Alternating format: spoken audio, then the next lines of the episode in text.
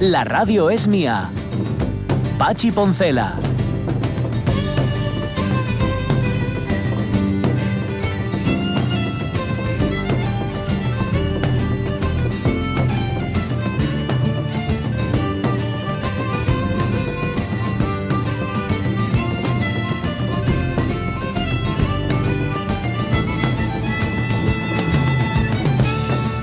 Las 11 y 9 minutos de la mañana hemos conseguido subir la tasa de positividad en este momento. No nos referimos evidentemente a la COVID, sino a la situación así, al aire que se respira fundamentalmente y al clima que se respira en Asturias. Que el clima realmente no se respira. El clima es una cosa que nos rodea, que está ahí y bueno, total, que hemos subido la tasa de positividad, pero Paraguay con esta eh, cita que teníamos con Carlos Rodríguez de la Torre, coordinador de la Cámara de Comercio de Oviedo, que él mismo ha dicho, pues mira, yo con más de 45 también me tuve que reciclar, mm. predicar con el ejemplo, ¿no? Qué, bien está eso.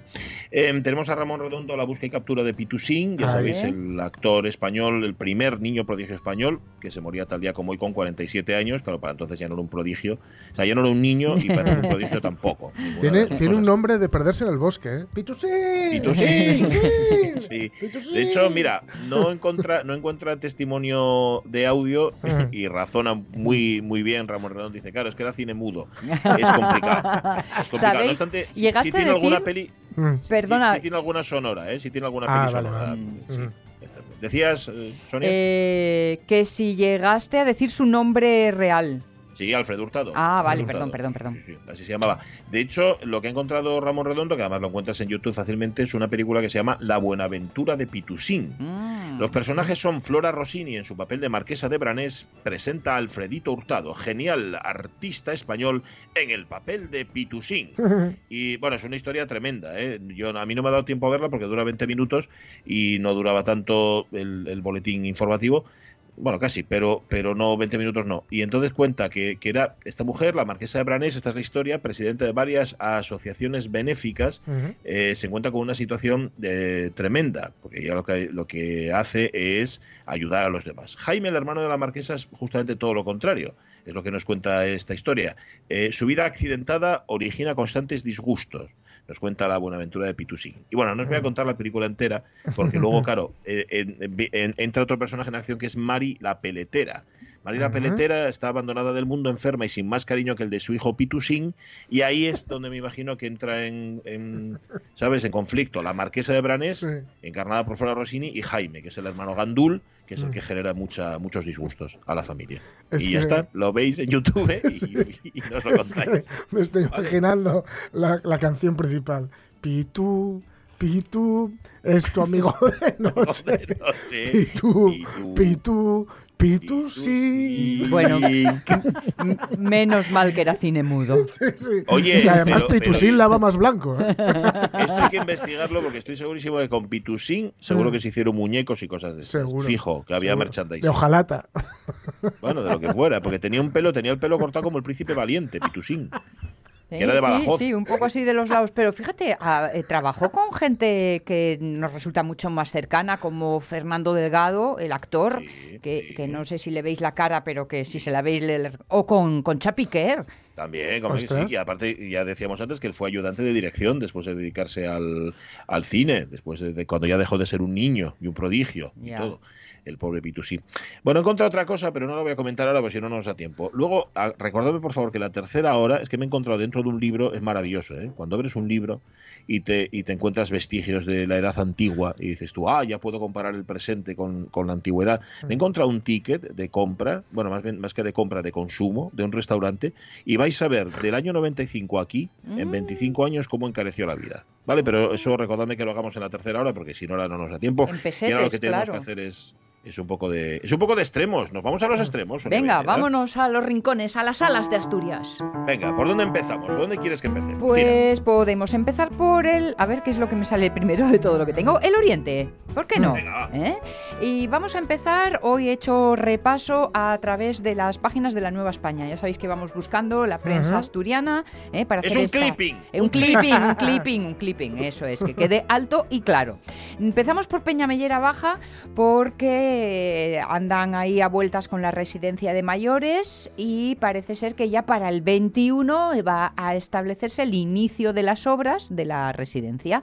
El, alcalde dice que no descarta recurrir al remanente de tesorería si no encuentra financiación para el proyecto, pero que vamos, de una manera u otra, eh, quieren desbloquear el proceso y que el tiempo va pasando, va pasando y que no puede quedar todo parado, que las administraciones tienen que ponerse manos a la obra, así que quieren iniciar, ya os digo, el año que viene, Peña Mellera Baja, ¿vale?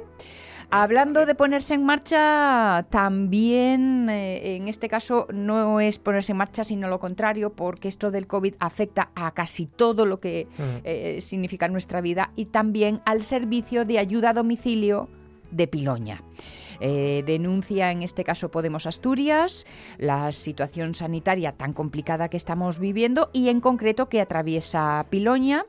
Y es que estos días se notó precisamente en el servicio de ayuda a domicilio donde se han registrado dos positivos en coronavirus en dos trabajadoras.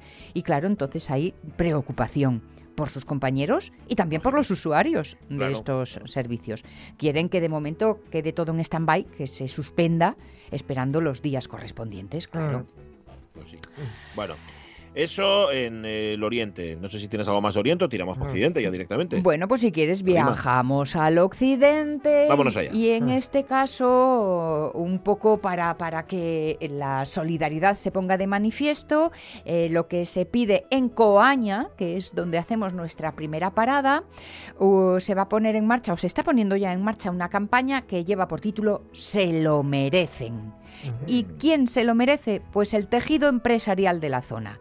¿eh? Los pequeños eh, establecimientos, pequeños grandes establecimientos, que hay que promover el consumo en ellos. ¿eh? Dejaos de nadar en el Orinoc y un poquito más de hola, buenos días, ¿eh? aunque sea así a distancia o a través de la ventana.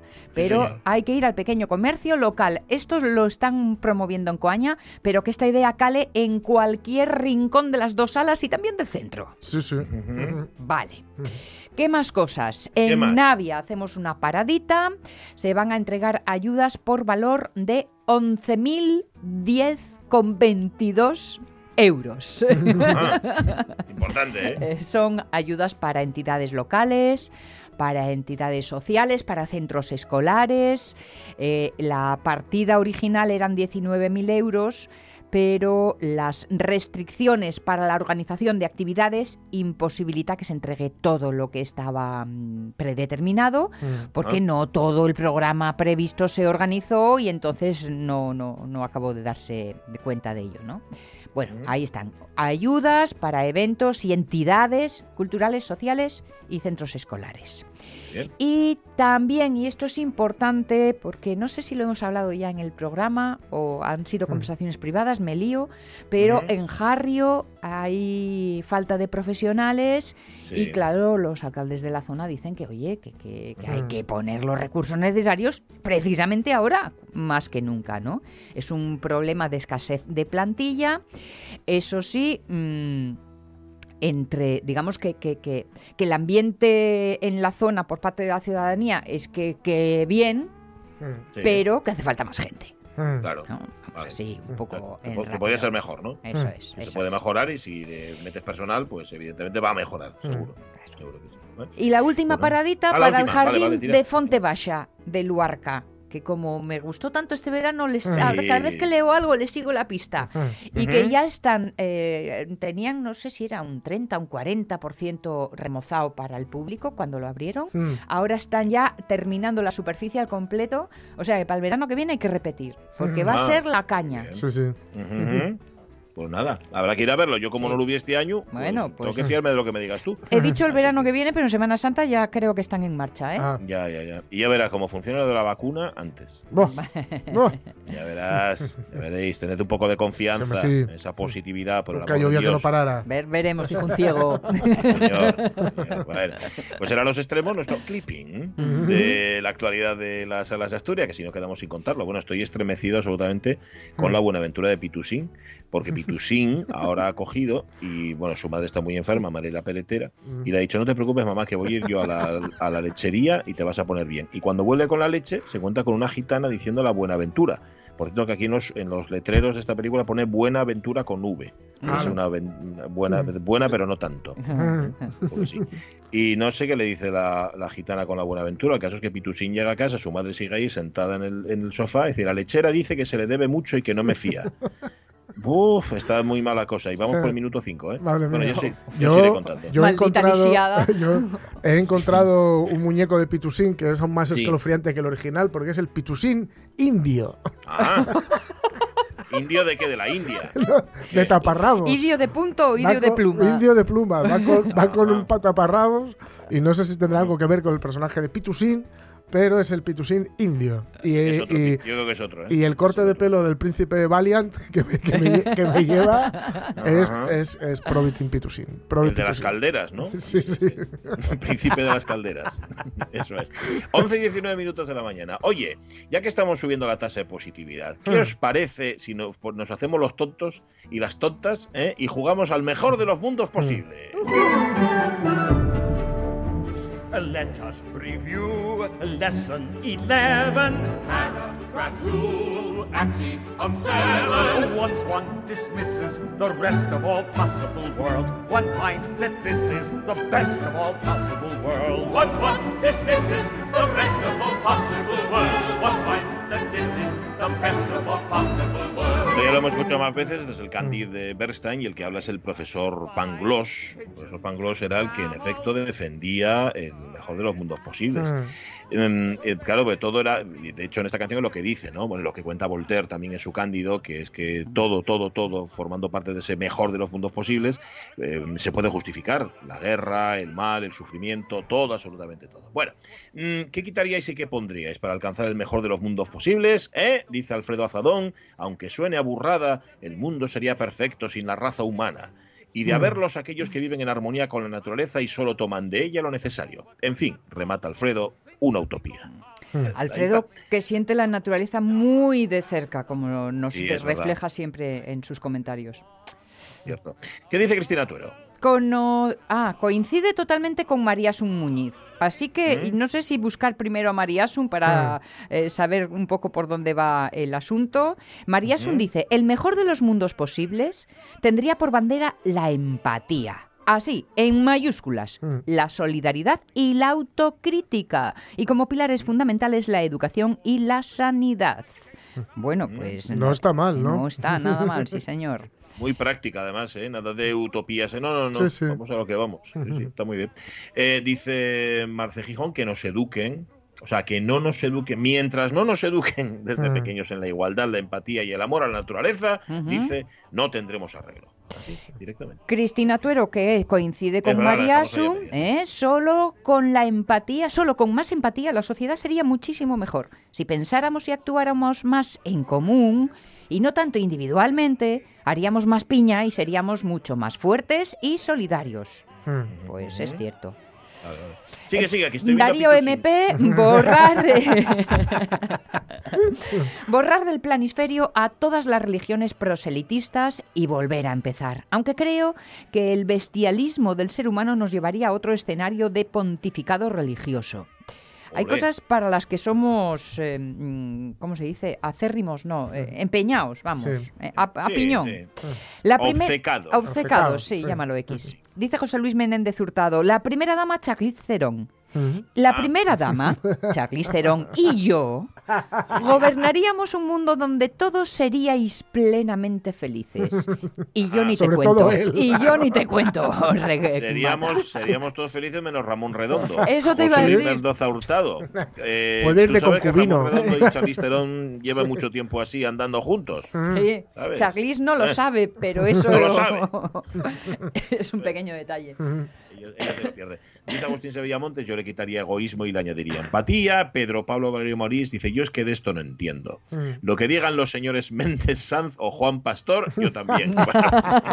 Muy bien. Pues ya les preguntaremos que algo saben del tema. Mm. ¿Y Monte qué dice Mente Pérez López? Pues que priorizaría la investigación científica, equilibrio con la naturaleza, relaciones humanas basadas en la solidaridad. Es un ideario estupendo. ¿eh? sí, señor. Lo, natural, lo social y lo individual. Le da a todas partes, Monte. Pues Kevin Menéndez, lo primero quitaría a los políticos y lo segundo a la gente amargada. Ala, libre albedrío y poco más. Toma, ya está. Oye. Oye, y Pepita Pérez nos dice, fíjate que tenemos que escuchar la nana cruel de Robe. La letra de Nana Cruel dice lo siguiente: Duérmete, que ya estás a salvo de todo, el sol se ha ido entusiasmado, le ha salido bien este atardecer. Duérmete, que te voy a cantar una nana tan cruel como la realidad. Érase una vez una humanidad. Yo que yo que pensaba, yo que creía firmemente en el amor, hoy ya sé que no, que ya no importa y que a la vida hay que buscarle otra razón y busco en los colores del atardecer y no la encuentro. Bueno, cuenta más la, canción, pero sí, es una nana cruel, pero muy guapa, ¿eh? Gracias, Pepita. Para Rubén Cardín, la idea es eliminar de la faz de la tierra los siete pecados capitales. Mm. Pero, pero, ah, claro, María Sundiz que quitemos la, que la lujuria, no, por favor. Por favor. Pepita Pérez dice que la gula, va, o oh, déjala. Mm. Total, del norte. ¿eh? Como sigamos así, no sé yo. No, a ver, pero los hay, los hay que, es, que no. Mm. Bueno, la pereza yo también la dejaba. Pero yo que solo quitaría una, solo quitaría uno de los pecados mm. capitales, que es la envidia. Sí, Porque como, como mm, me hizo notar en su momento David Serna, mm. el único capitado capital, capital, pecado, que no tiene parte buena. No, no, no, no tiene una compensación. claro, en todos los demás. Insaciable. Oye, por lo menos, ¿sabes? Sí, sí, sí. Es insaciable, es insaciable. Claro, es, lo pasa mal quien la tiene, la pasa mal el objetivo de ella. La soberbia, la soberbia tampoco te pienses tú, ¿eh? Pero bueno. Bueno, pero mientras te crees el más gallo, tienes este ratín de... Claro, a ver si no vas pisando. Bueno, pero mira, la verdad es que hay otras que no. Gula, lujuria y todo eso, vamos a dejarlo, que están muy interesantes. Javier Castro Viejo dice, los Teletubbies en Polonia son gays, una realidad alternativa, un mundo feliz alternativo sin muerte ni dolor, solo muerte por voluntad propia, menudo problema con las pensiones. Dice, los políticos vitalicios, los caciques sin ron, los gallegos sin pulpo, se acabaría hasta el irlandés, etcétera. Nada, que me quedo como estoy. Eso sí, los Teletubbies tienen colores muy bonitos. De eso se trataba. Dice Isabel Menéndez, habría tanto que poner y tanto que quitar. Ecotopía, trae el mundo que yo no quiero y el que sí, pero que no falte un plato de comida en ninguna casa. Mm. Eso es lo que exigiría ya. Pues, pues sí, sí, Y eso no, tiene que estar en un mundo ideal, tiene que estar en este. Mm. Totalmente. Gabriel Rivera, políticos, eso eliminaría. Sobra muchos políticos, hay mucho dinero que se va en sueldos inútiles. Servando Álvarez del Castillo, sería ideal si fuéramos capaces de ponernos de acuerdo en cualquier tema. Hmm. Así no siempre tendríamos todos que desear un poco. Carmen Miranda nos pone una viñeta de un padre y una madre hablando y el chiquillo detrás o la chiquilla detrás. Dice el padre, hablando se entiende la gente, mujer. Y dice el niño, y escuchando más.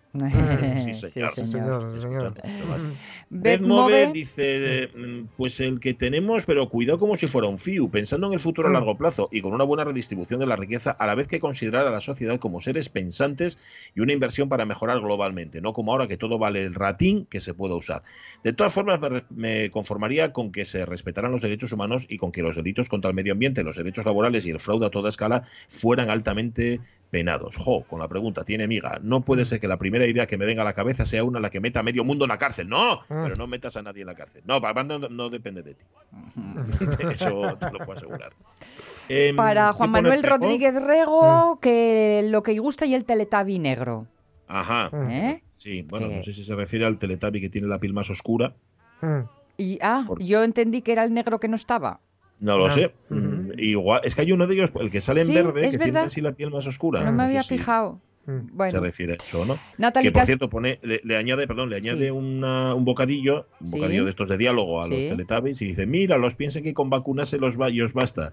No nos bajes el, la tasa de positividad. ¿Eh? Me rego, hazme el favor.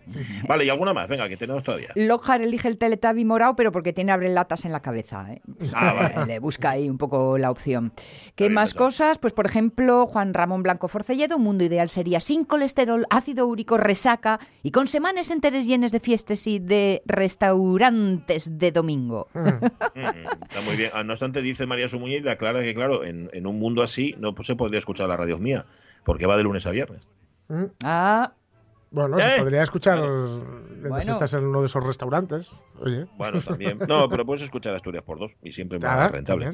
Vale, luego contamos más. Oyentes de la radio es mía, gracias por hacer posible mm. el mejor de los mundos posibles.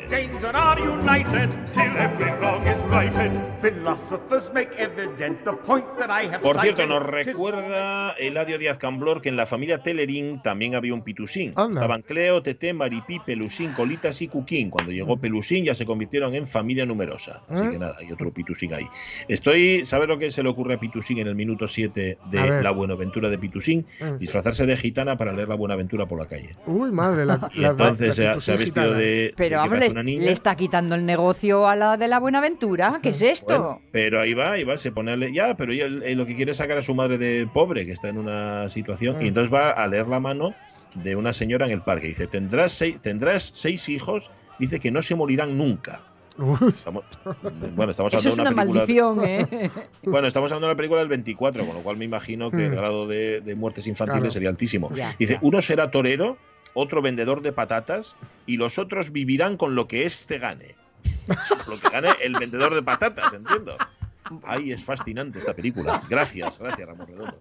Las 11 y 29. Si tienes un separador Caunedo, lo ponemos. Y si no, vamos directamente a noticias. Va. La radio es mía. Y no os dio nada de cosa, ni el despegue, ni el aterrizaje. Bueno, a mí las turbulencias empecé a llorar un poco. Te tocaron turbulencias. Eh, elegiste viaje como turbulencia. Me empezaron a hacer cosquillas en los huevos y luego bueno, bueno. la barriga. Pero, bueno. ¿Dónde? No te hemos entendido en los huesos, ¿no? Vaya, sí suele ocurrir. Pachi Ponce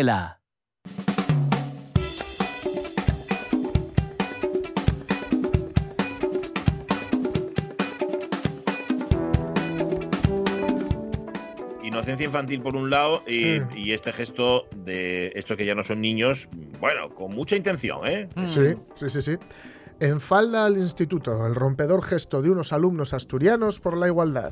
A ver si hay algo diver en el armario de mis padres. ¿Quieres que nos vistamos de mujeres? Em, pero ¿y si nos convertimos en mariquitas? Uh, ¿Por qué? Es que tienes miedo de que te guste. Voy a tener miedo.